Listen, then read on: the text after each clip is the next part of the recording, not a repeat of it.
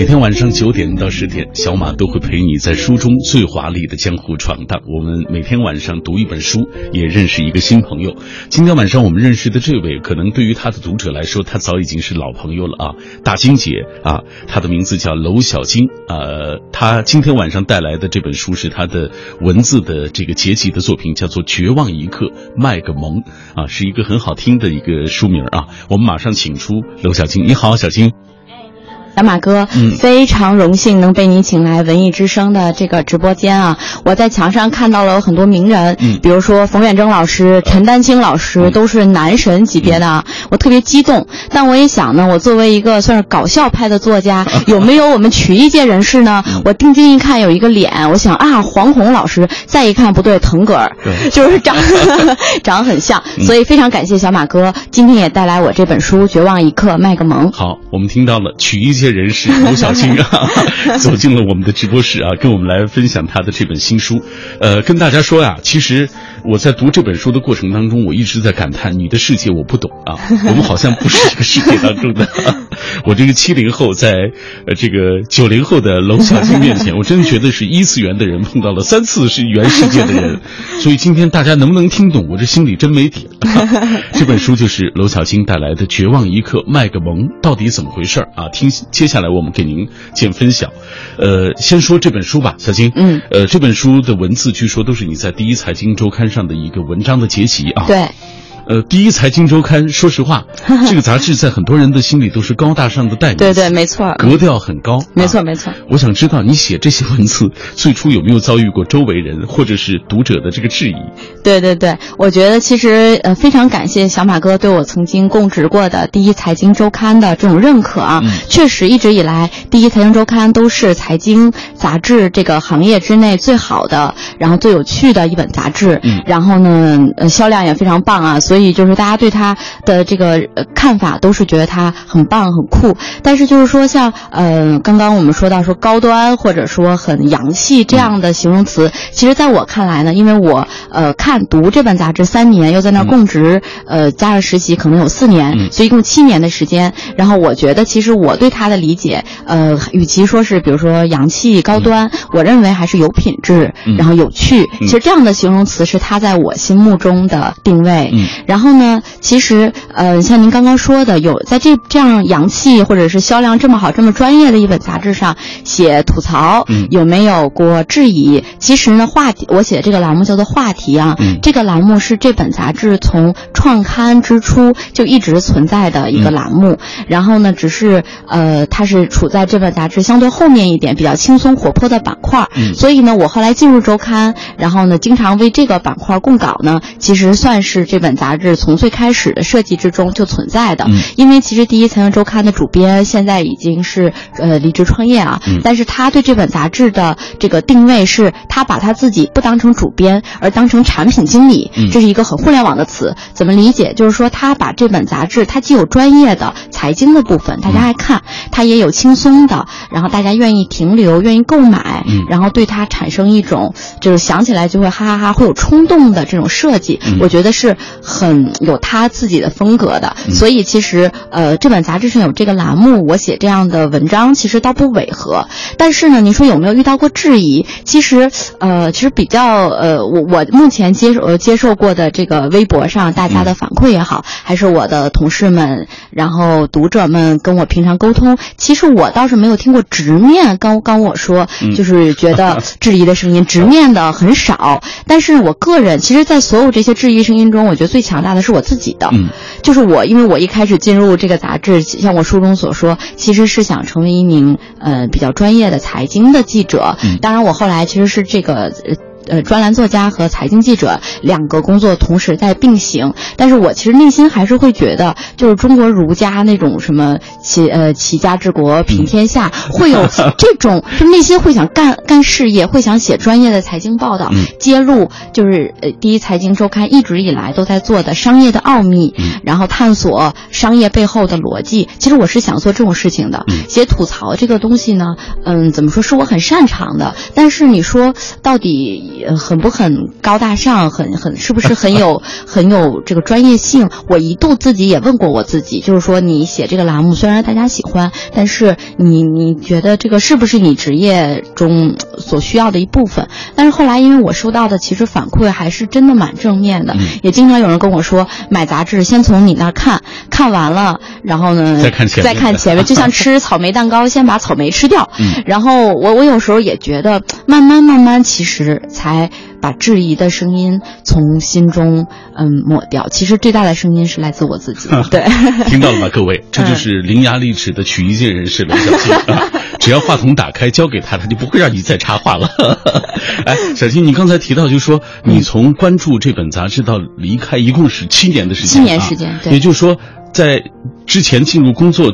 这个读之前的，在财经周刊工作之前，你就开始读这本书，没错，没错，没错，没错。因为这本杂志应该是零八年创刊，嗯，我确实是从好像创刊的前几期就无意中在报刊亭看见了，嗯、因为。周第一财经周刊有一个很大的特点，就是它的封面设计的极其精美。嗯，这个精美不是说唯美，而是说它呃有意思。嗯，比它有很多很好很美的设计的元元素。然后我被这个封面吸引了之后呢，就阅读起来，发现比如说他喜欢写的我们平常熟知的牌子，星巴克，嗯，或者是乐高，就是你熟知的这些很大的品牌，它背后其实有很有意思的商业故事。嗯，就其实我最开始呃并不是想学习商科。也不是想做财经作者，我最开始是想去做战地战地记者的，嗯、我想去什么阿拉伯之类的地方，但是高考没有考好，这也是我人生中遭遇第一个比较绝望的一个时刻啊，嗯、就高考没有考好，我我被分配到了这个商学院，呃，一个管理系，然后呢，估计很多人都知道啊，信息管理这个专业在很多学校都是擦线进分，擦擦那个 擦分数线进去的一个专业啊，对对对我也是这个专业，但是后来觉得其实受益很大，因因祸得福，绝望一刻卖萌。嗯、然后我我就是发现这本杂志其实，呃，他写的这些财经报道让人引人入胜。嗯，所以呢，可以说是用我我和我因为那会儿太穷了，我和我宿舍另外一个女孩、嗯、两个人从饭钱里 省出钱来合资订阅。以年为单位，其实那个时候可能呃几百两两三百吧，嗯、对我们来说也是一笔钱呢。是是对，从从饭钱中抠出来的，定了好几年，嗯，然后也直接实习工作，嗯、就是这样。看得出来啊，刘晓青对于他的这个钱东家啊深有感情啊，深有感情，哎、非常而他所有的这个成长，其实在这个财经周刊当中，应该说得到了最大的这种非常感谢、呃、这种的锻炼啊。没错。所以我们今天介绍的这本书啊，《绝望一刻卖个萌》，其实都是他在第一财经周刊上呃。发表的这个文章的一个结集，这样，接下来我们对于这本书做一个深入的了解吧。通过这个短片，《绝望一刻卖个萌》是第一财经周刊的话题女人娄小晶的文章结集。她写的话题总能让你拍案叫绝，欲罢不能。她也写酷问和吐槽集中营，毒辣生鲜，见血封喉，志趣无敌。在微博上总是有读者刷屏找她，总有人将她不经意间落笔的绝妙句子奉为圭臬。很多读者亲切地叫她“大金姐”，给她留言或者写邮件咨询职场生活中的困惑，并从她的笔下获得积极向上的乐观力量。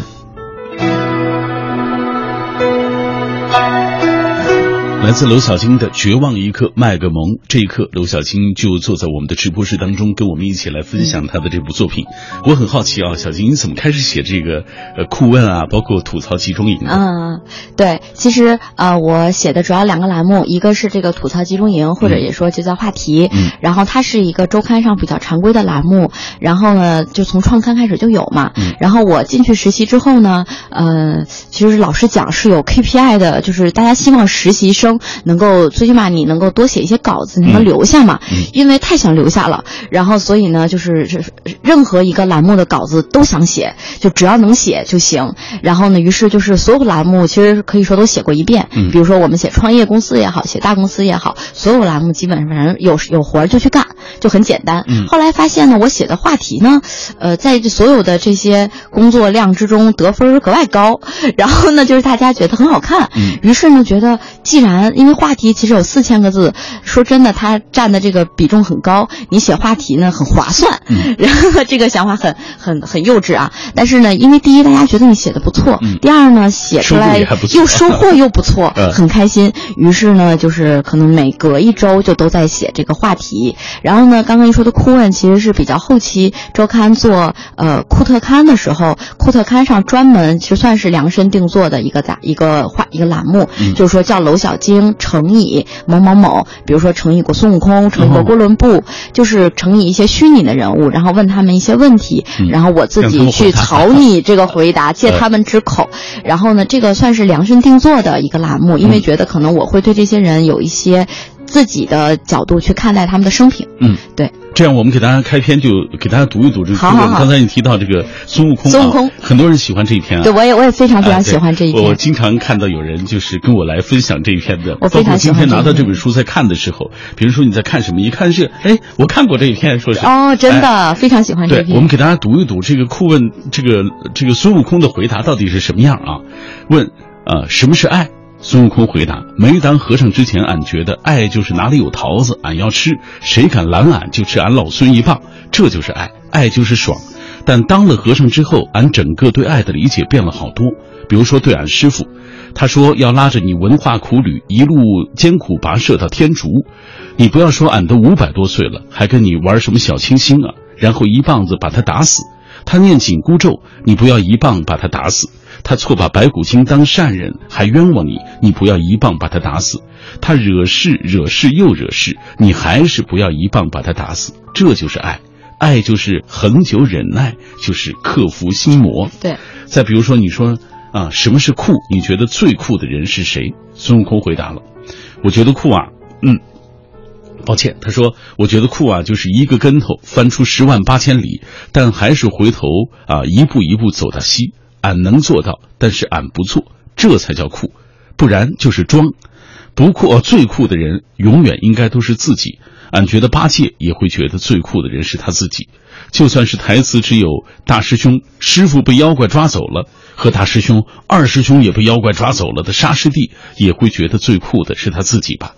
俺师傅当然更觉得自自己了，反正最差，他也觉得自己是佛学界里最帅的，帅哥界里倒背星星最快的那位。怎么想出怎么想出这样的文字、这样的语言的？对我也是非常喜欢这一篇啊！其实当时这是我整个库问开篇第一篇，算是打头炮。然后呢，跟大家商量说，第一篇我们就写一个最有意思的人，我们就想来想去，觉得就是孙悟空。然后放在今天很应景啊，因为是猴年的新年。是对。然后呢，当时接到就是大家定了这个题，算是接到这个命题作文，有一点紧张，因为觉得我怎么能呃把。把孙悟空这个人写的很有意思，然后当时呢就说我们定四个问题吧，宽泛的、大的、有意思的问题。什么是爱？什么是酷？什么是玩物？对吧？就还有一个呃忘了，就是什么是智慧？什么是智慧？给我定了这样的四个很宽泛的问题，觉得哦才稍微有迹可循。于是呢就觉得其实呃就像我写任何一篇文章之前，我就去做了大量的这个调查，嗯，去把这个孙悟空，嗯，可以说把《西游记》又又重翻了一遍，然后看了。很多这个网上关于孙悟空这个人物的评价，因为其实孙悟空有周星驰演的孙悟空，有电视剧里的孙悟空，甚至是有比如说，嗯，《七龙珠》里面的那个悟空。其实孙悟空这个人是被大家解读过很多很多次的。那么我怎么能给出一个更有意思的解读？我还是把这些前人写过的孙悟空和本来孙悟空都研究了一遍。后来觉得他身上其实最强烈的一点，我觉得就是，嗯，有佛学的地方，也有这个。道家的这个这个思想，然后我我所以我觉得可能这两点对我的感触很深，所以我觉得在回答之中呢，我借着孙悟空的生平，把佛学之中就是对于传言啊，对于这个人生啊，嗯，把这些东西给给放了进去。并因为孙悟空其实还是挺有意思的，就是在百度百科啊什么地方，你都会发现他的这个介绍是很长的。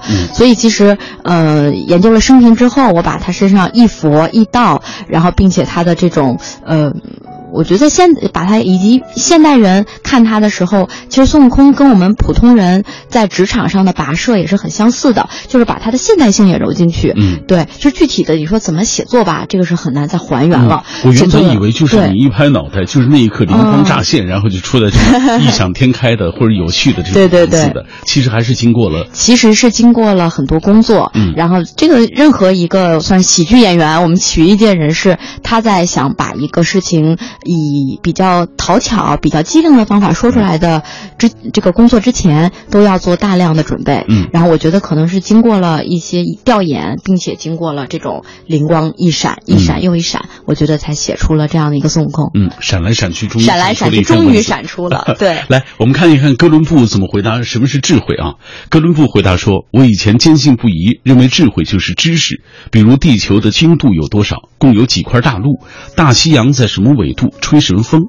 毕竟我曾经利用这些知识做了一次演示，就说服了伊莎贝拉女王给我三艘大船扬帆出海。”可是，当我带着新大陆的作物种子和黄金回到西班牙之后，我不懂的事就出现了。比如，为什么我会被撤职印度总督？为什么又会被投入监狱？我能参破星斗，也看得懂海路。可是说句俗套话，人心比七海还复杂。也许我不该看太多航海的专业书籍，我真正该看的是你们的《甄嬛传》。恭喜我在那里面都活不过片头曲。对对对，既把他的这些。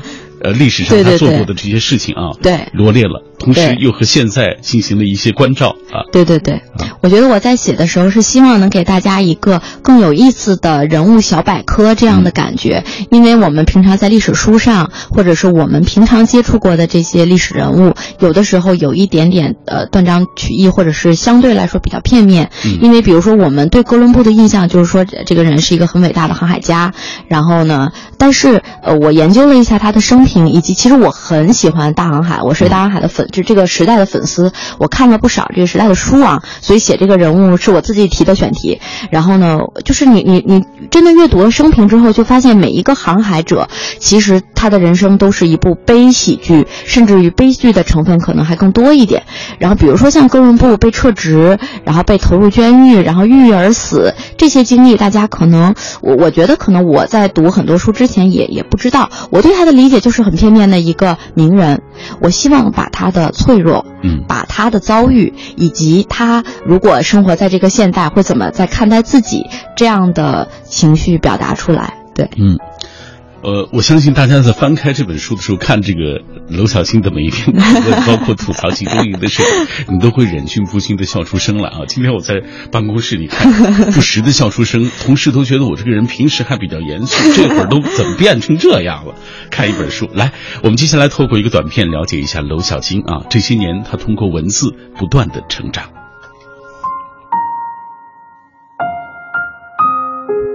作者娄小晶，二零一二年至二零一五年，他进入第一财经周刊担任全职记者，主要采写互联网公司与创业公司，并撰写生活方式专栏、话题与个人专栏《娄小晶酷问》，语言幽默风趣，文字充满正能量，内容新鲜时尚，涉猎广泛，引起职场人士和都市青年极大共鸣。因轻松活泼的风格又兼具思想性和启迪性，而逐渐形成了个人独特的创作魅力，获得读者的喜爱。连续三年荣获《第一财经周刊》年度最受欢迎的文章奖项。他的数百篇文章在网站及微信、微博等新媒体的客户端阅读量巨大，传播甚广。据不完全统计，已被《青年文摘》、《读者》、《广州日报》、《杭州日报》。光明网、新浪网、和讯网等等上百家报纸、杂志、网站转载，像朋友圈的爱恨情仇、真爱面面观、初心的传说、惊人的总是常识等等。嗯，透过这个短片，我们了解了娄小青啊，进一步对这个北京女孩，这个曲艺界人士有了更多的 了解。来看一看大家的分享吧。今天很多朋友都在参与我们的话题的互动啊，嗯、太好了。我们今天说到的这个话题是每次都能让你从迷惘失神当中的状态当中瞬间清醒的是哪一句话啊？我们还给大家我们听一听，对，我们还给大家罗列了一个大神的回答，就中学课堂上老师说的那句。下面我找一位同学。上黑板来做答题啊！哎，回答最多的，你猜是什么？大家说最多的是来。我们今天点个名吧。啊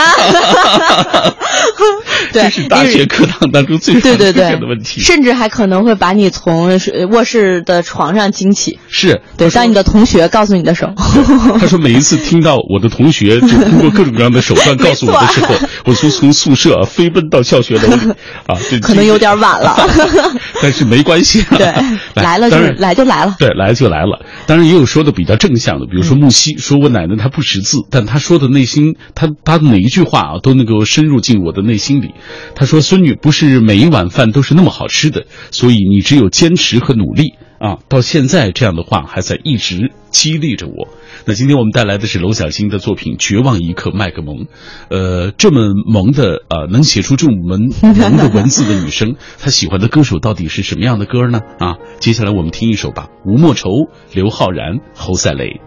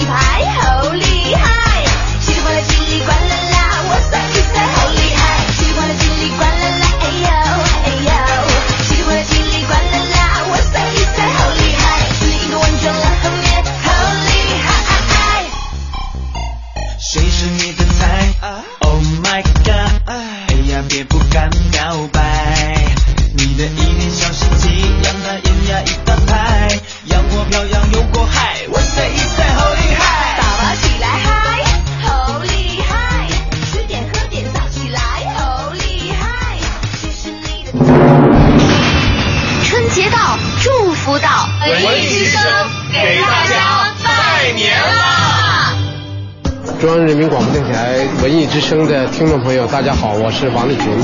呃，二零一六年祝大家新春愉快，万事胜意。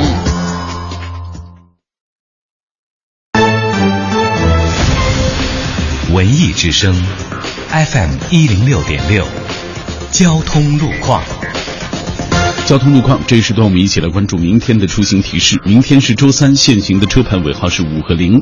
随着节后返京客流逐渐增长，这两天北京西站、北京站周边道路的车流量也逐渐上升。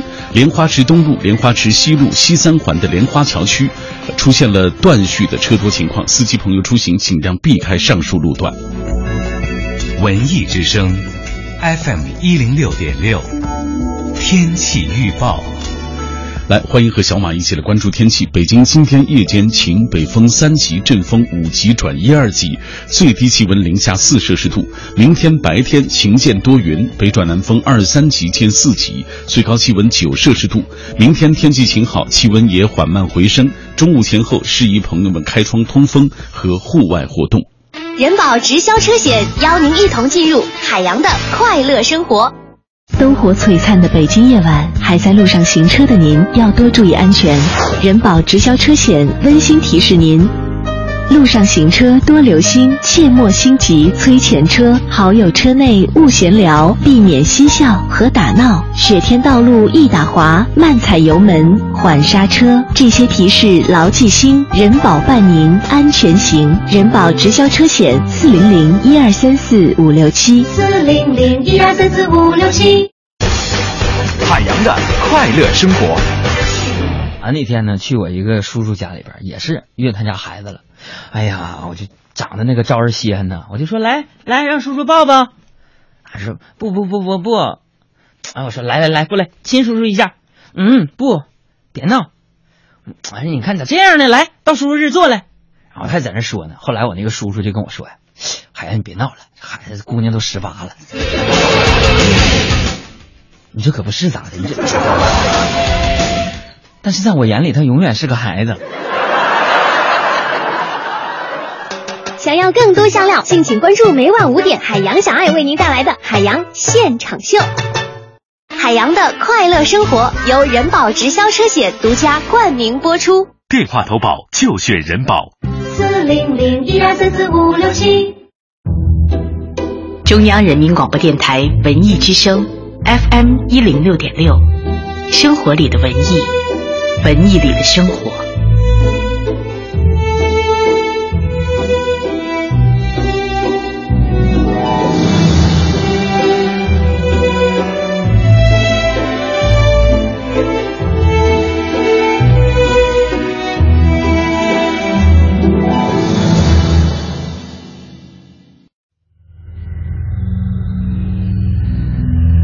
用声音的温度融化黑夜的迷茫，用阅读的力量坚定你对生活的信仰。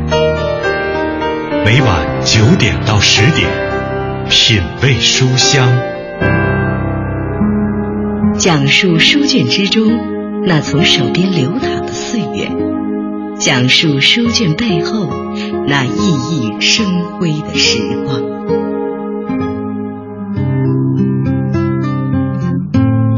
无论你处在哪一个年龄段，我想我们都应该学会对身边的人温柔一些，至少说出来的话本给别人添堵，因为你可能不知道，语言真的有一种神奇的力量，它会让你爱的人更加爱你，也会让爱你的人决定离开你。今天我带来的这本书来自于娄晓晶啊，她的作品叫《绝望一刻麦克蒙》，她的语言既见血封喉又智取无敌，所以总有人将她不经意间落笔的句子奉为圭臬啊。今天我也请到娄晓晶跟我们来分享这本书，今晚话题来自于这本书当中的一篇文字啊，每一次都能让你从迷惘失神的状态当中瞬间清醒的是哪一句话？呃，微信、微博的平台继续为大家开通，呃欢迎大家来留言。这样，小青，我们接下来继续看大家的这个文字啊。好的，好的甘。肃糖糖说了，高中时期眼睛就近视，英语学的特不好，这是背景。英语老师有一天在课堂上说：“那我们在戴眼镜的同学当中找一位来回答这个问题吧。”我知道以后马上摘下了眼镜，然后他说：“就说你呢，摘下眼镜的那位。”他说：“总之我就是。”就这样 没逃过去，啊，这是他一直以来的这个 所谓让他痛苦的事情啊，现在还留有深刻的回忆。嗯，呃，记忆长歌说，老戏文里常有一句话点醒梦中人之类的话，嗯大到治国平天下。有时一言可以兴邦，小到别人对你的片言之语也是醍醐灌顶，或者是当头棒喝，呃，蒙首顿悟啊，是对，猛醒顿悟。他说：“记得我当初因为某些考试失利而懊恼沮丧，不可自拔。跟我一个十分要好的同学开开导我说：‘想想你努力了吗？没努力，考不好自在情理之中，何必烦恼呢？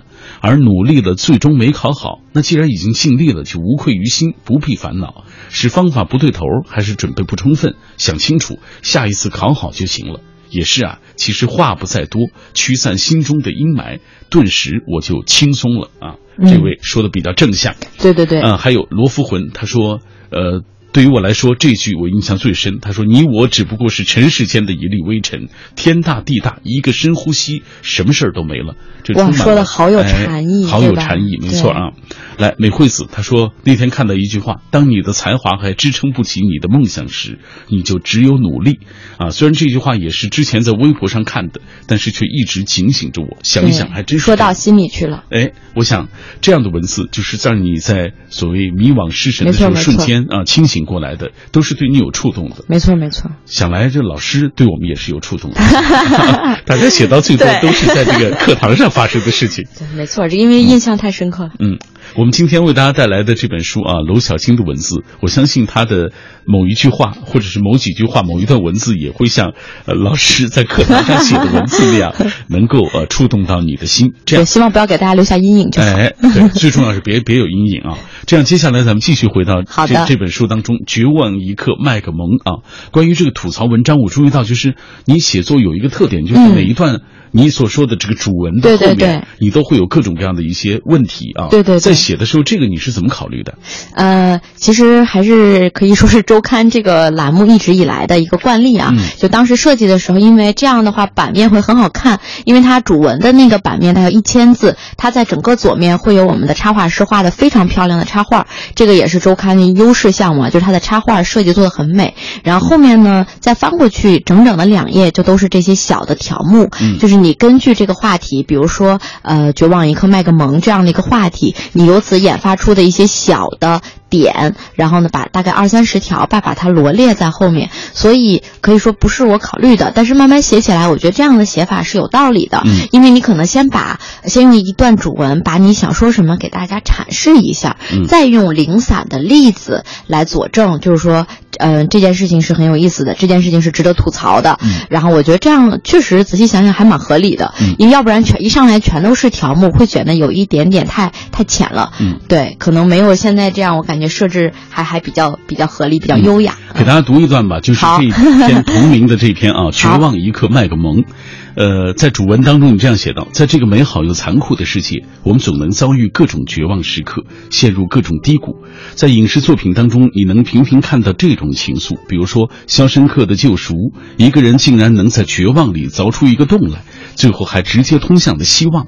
当然，生活里我们爱说的绝望，跟上面那部电影里男主角的遭遇可没法比，根本就不是一个数量级，也就是喜怒哀乐里的怒和哀，在登峰造极的时候的表现。没错他们一般散见于被客户第 N 次要求改方案，排了半小时买鲜肉月饼，结果轮到你就宣告售罄，以及走到哪儿都不能回避的广场大妈们跟着爱情买卖的节奏劲歌热舞的时候，看起来有点矫情，非要这么残酷的理解也没错。所以，哎，好绝望啊啊！这句话很大程度上就跟好累，感觉不会再爱了一样，大部分的时候只是讲出来，对生活撒个娇。可这种时候的确太多了点儿。当我们真的被客户虐了千百遍，绝望的想死的时候，又有几个人能特别欢快的说 “Come on”，啊，我依然待你如初恋。对 然后你写到这个条目也很有意思，就是工作你与绝望同在。一，改改改需求。被异变的人性折磨的不只是乙方，如同程序员噼里啪啦实现功能之后，产品经理改需求了，一切都要推倒重来。本来说好的要功能 A，真的做出来之后又不要功能 A，要改成功能 B。这种时刻，除了 cosplay 这个林香呃这个祥林嫂泪眼汪汪的拽着产品经理的袖子碎碎念，说好的功能 A 呢，就只能一撇嘴哭起来，说臣妾做不到呀。对，哎，还有各种各样的什么前辈高山仰止啊，这个啊前辈无法理喻的呀，什么要和人类沟通啊这样的绝望时刻。对对对。哎，我在想，你这个脑子怎么会有这么多 这么多绝望时刻对啊，对，就是其实我我写这个话题，我觉得大家没有太给我非议的这个很大原因，是因为我活得挺惨的，嗯至少我表现出来的 这些、这些罗列出的例子，让大家觉得哇，这个人怎么脑子里可以一下提出三十多个人生中绝望的例子？这个人活得有多惨呀？对对，其实所以这种觉得啊，这个人好惨的这种心理，会让大家很喜欢我，我我也很开心，我的不开心给大家带来一点、一点开心啊。你的意思是 通过比较，大家觉得自己的生活还行啊，没错，我就希望给大家带来这种相对的优越感。对，但是呢，必须要讲啊，这个这些例子有有一部分是发生在我身上的，嗯有一部分是发生在我那个可爱的朋友们身上的。嗯我每次写这个条目，因为实在是想想多写一些，嗯自己又想不出来的时候，我就会找。像我封底上面也说了，感谢我的几个朋友啊。嗯那个每次我想不出来的时候，我就会问我的朋友说说一说，嗯那个有什么绝望的事情让我开心一下。然后其实比如说程序员的例子啊，然后什么这个财务人员的例子啊，其实都是我的那个几个朋友。嗯。如果大家把这本书通读完啊，应该能从中窥见好几个人格，嗯。就是他们其实都是我的朋友，那么在每一篇中像影子一样的出现。对，其实呃这些例子有一些是我自己的，还有很大部分是我的朋友的，嗯。或者是比如有时候我有有的时候急的不行，我会到豆瓣上 去发帖，嗯。然后呢这个像就像微博那会儿豆瓣还很火啊，嗯。不像现在比如微博、微信比较火，嗯。然后大家可能会给你一些例子，比如说你曾经我写过一个，就是你收到过什么最奇葩的礼物，嗯非常感谢豆瓣网友告诉我了一万个男朋友送的礼物，送完就分手了，因为觉得礼物太糟糕了。嗯当然开玩笑了，就是呃，算是也算是群众的这个智慧吧。嗯但是总的来说，反正每次收集啊，以及从中发现，哎，这件事情蛮好笑的，就是就是我的工作的全部。对我，知道你的朋友看到你这本书当中发现他的那个影子了吗？对我朋友经常会拿到杂志之后，嗯拍一张照片给我说：“这是我，这不是我吗？嗯这是我呀。”对大家要能看到你的表情就好了。对 对，下次应该搞一个视频直播。直播对，曲艺界人士娄小青啊，这个，所以他这个说学逗唱，我觉得这个功能太强了。对啊，来，我们再讲一篇吧。人生若是打怪，升级全看心态。啊，我非常喜欢这一篇的，为什么？因为惨。哎，你看啊，这个有生以来第一次在大街上被中人之姿的这个妹子搭讪，激动的手脚发颤。谁知妹子亲切地问了一句：“ 先生，你了解安利吗？” 由此获得致命的邂逅成就。这是豆瓣话题“底层青年一生必刷的二十五个成就”的其中一个，而且小组讨论里还有许多这样笑中带泪的成就，全是青年们分享的人生历险记。而把遭遇变成就，一方面是表示要笑看人生风云，一方面也宣称自己在人生打怪的道路上总算又前进了一步。如果把人生看作一场角色扮演游戏，把这些经历看作是成就获得，把克服每一个困难和不如意都看成是打怪，是如今正在流行的生活理论。你既可以把它理解成对生活的自嘲，也可以当它是一种激励。或多或少，你都玩过一些游戏吧？当捡到一个宝物或解开某一个成就，甚至终于 KO 了大 BOSS 时，那种快乐可是货真价实的。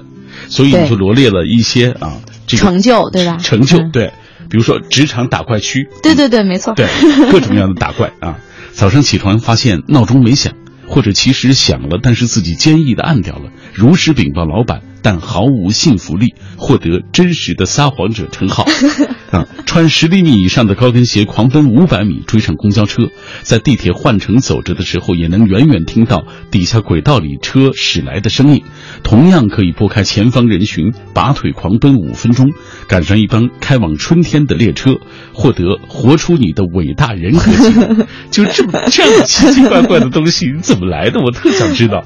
对，其实这一篇是我非常喜欢的，也是因为可能我也是一个比较重度的游戏爱好者啊。虽然现在已经不打游戏了，嗯、但是呢，就是呃，你你玩一个 RPG 的游戏，就是角色扮演的游戏，从新手村，然后级别为一，身上拿着木剑。呃，穿着那个土袍子，到最后八十级，嗯、然后很风光，以及像以前比如最早那种超级玛丽啊，这种过一关过一关啊，这种游戏都是我反正非常喜欢的。然后那其实为什么我们会在游戏？为什么大家喜欢游戏，从中能够获得快乐？其实打游戏也并不轻松，你要集中注意力，然后有的时候还挺累的。但你为什么会获得快乐？因为你获得了成就。嗯，我相信这就是为什么大家会呃喜欢游戏，喜欢这种休闲方式的一个原因。那么。那么我在想，就是可能这件事有点影响了我自己的性格。就我觉得，反正你你怎么活着都是一天，怎么样经历不愉快都是不愉快。嗯、那么你还不如自己给自己。造一点，就是造一点心理安慰也好，或者是给自己造一个名目也好。就我今天呃追上了地铁，我给自己封一个“活出你的伟大”，这是 Nike 的那个广告语嘛。然后明天我成功抢到了最后一个鸡蛋灌饼，然后呢，我也给自己封一个称号。我是觉得这样你的人生可能会。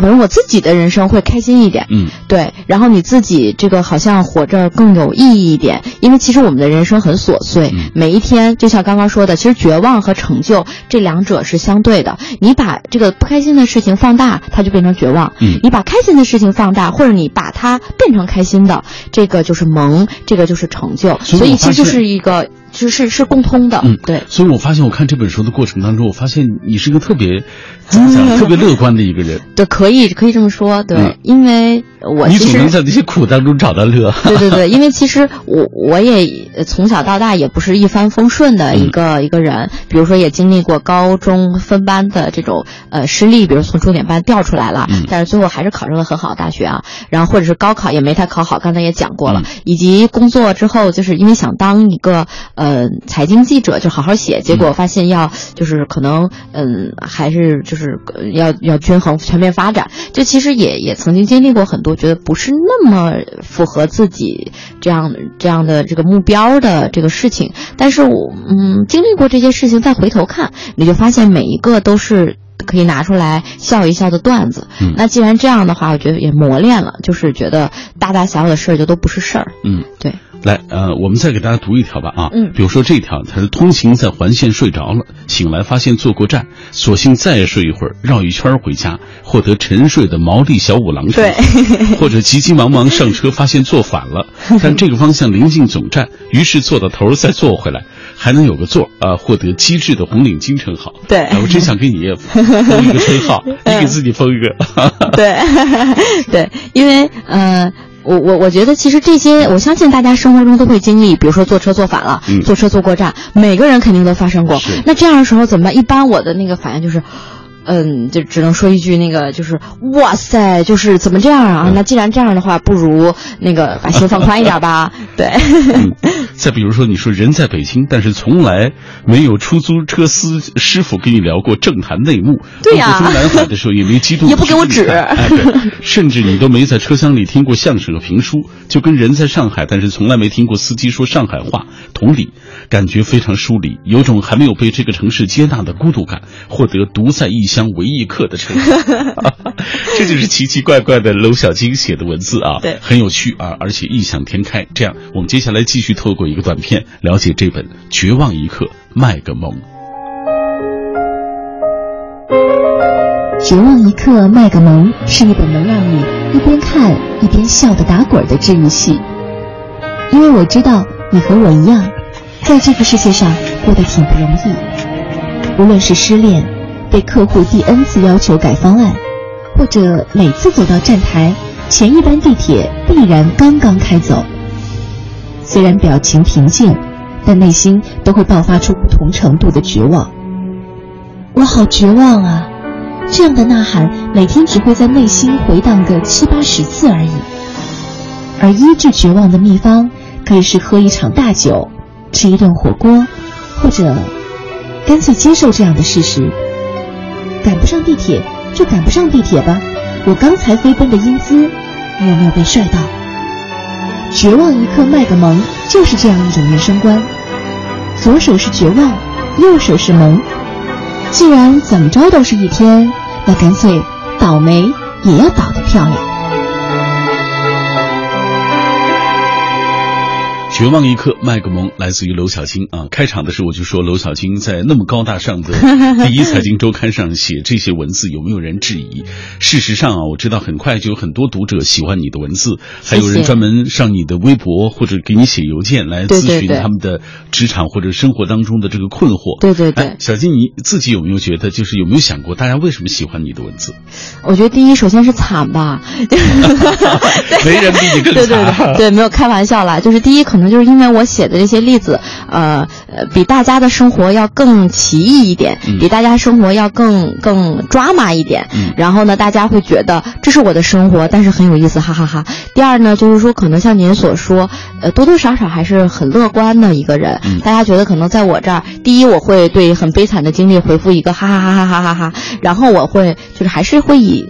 我自己的方式来帮他看待他的问题，嗯。我觉得他可能是相信我有我自己的方式能帮他解决他目前的这个像您刚刚说的迷茫，嗯然后我能帮他点醒，我觉得可能是这种信任，对。嗯，来同步关注一下大家的留言。樱花说了：“人生有裂缝，阳光才会照进来。”这是我在动画片当中听到的一句话，所以正视自己生活中的坎坷吧。说的很好说的很就像酷娄小晶一样，他特别提到了啊，呃，这个最后啊，我们来回答你在序言里总结的大家对于你的疑问。好的，我想知道这些疑问你是怎么总结出来？就是 大家可能问过很多次了。啊，好，第一个问题就是为什么可以想出那么多的吐槽的这个槽点？对，就是我，我觉得可能还是脑洞比较大吧。然后就是我，因为我是水瓶座的，嗯都觉得水瓶座是外星人。我觉得可能有有这个原因。对，嗯这其实吐槽人人都会，但是有一个人愿意把它记录下来，这个人就是我。嗯，对。今天在微博和微信当中也有人在问一个问题，就是你写作状态到底是什么样？对，就是我理想的写作状态，就是呃，白天大家在上班的时候，我在一个咖啡馆，然后前面放着一杯拿铁，然后墨镜，嗯。然后 i 呃 Apple 电脑，然后呢我对听着很高大上，这是理想中，但事实上更多的是在熬通宵的时候，跟我的朋友们汇报说我爆炸了，嗯，就我写不出来，我爆炸了，这是更多的写不出来怎么办？通常你采取就熬，然后搜集资料，然后呢琢磨，然后熬，然后爆炸，就是这样。每一篇稿子都是这样出来，真不容易。对，这都是爆炸出来，所以大家也很就是就原谅了我平常白天晒咖啡，因为知道我晚上在爆炸。对，嗯、好，第三个问题就究竟是什么样的一个人才能写出这么糟心又萌的文章？你一定过得很苦。对，就是确实也是挺苦的。我觉得几个关键词吧，一个是北京人，就是从小可能听曲艺长大的。我觉得北京人、天津人天生有一点点这种影响。我嗯，第二呢，就是说水瓶座，我有有一点点信星座啊，因为觉得水瓶座奇奇怪怪的那些点跟我还有点合的。第三点就是我觉得算是一个相对还勤奋的人，就是说有槽点，大家平常都会发一发朋友圈，发一发微博，我可能愿意把它一个更系统化的方式给梳理起来。我觉得可能是这。三点，哎，这就是我们今天为大家介绍来自于娄小青的作品《绝望一刻》，卖个萌啊！上半时段最后，我们听到的是吴莫愁啊，你喜欢的一个歌手，对，也喜欢大张伟，我喜欢凤凰传奇，啊、对 他们都是我的 muse。呃，接下来我们就来听凤凰传奇，特别推荐这首《玉龙归》。对，哎呀，太感动了！谢谢小马哥。今天我们介绍的这本书的相关的情况，稍后我们回来会为大家介绍今日阅读观察。谢谢小马哥，谢谢。一壶清脆淡香甜，浓中对三分之这笑谈山野，玉龙图，九州月，关尽玉山一千年。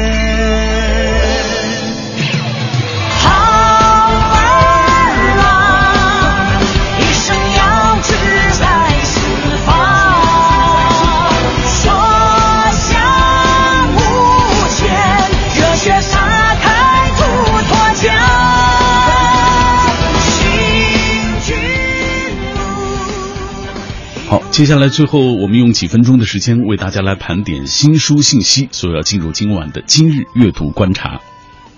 今日阅读观察。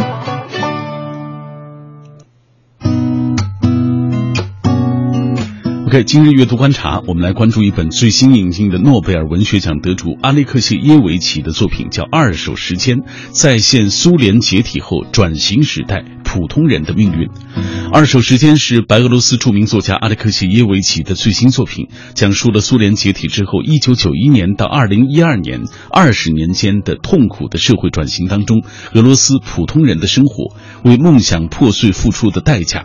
在书中，从学者到清洁工，每个人都在重新寻找着生活的意义。他们的真实讲述，同时从宏观和微观上呈现了一个重大的时代、一个社会的变动，为这这段影响深远的历史赋予了人性的面孔。接下来关注二零一五年中国当代文学最新作品排行榜出炉的消息，由北京文学月刊社主办的二零一五年中国当代文学最新作品排行榜在猴年春节新鲜出炉。此次上榜的作品历史叙述类是颇为抢眼，报告文学作家王树增的抗日战争，李延国、李庆华的根据地，余秋雨的散文《中华文化为何长寿》，冯毅的散文《一个人的国际共运史》。都是对历史的重新回顾，可以说名家新秀各领风骚。中青年小说年轻作家风头正劲啊，中篇小说年轻作家风头正劲。八零后蒋峰的翻案和七零后石一峰的地球之眼可以说是双峰并峙。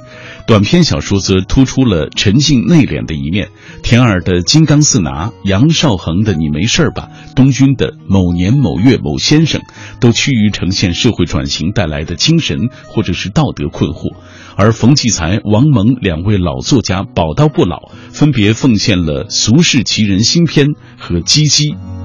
散文作品丰富多彩，除了雷达的《费加营》、余秋雨的《中华文化为何长寿》、冯毅的《一个人的国际共运史》之外，梁晓声的《父亲的荣与辱》和韩少功《落花时节独旧笺》，也都展示了小说名家的散文才华。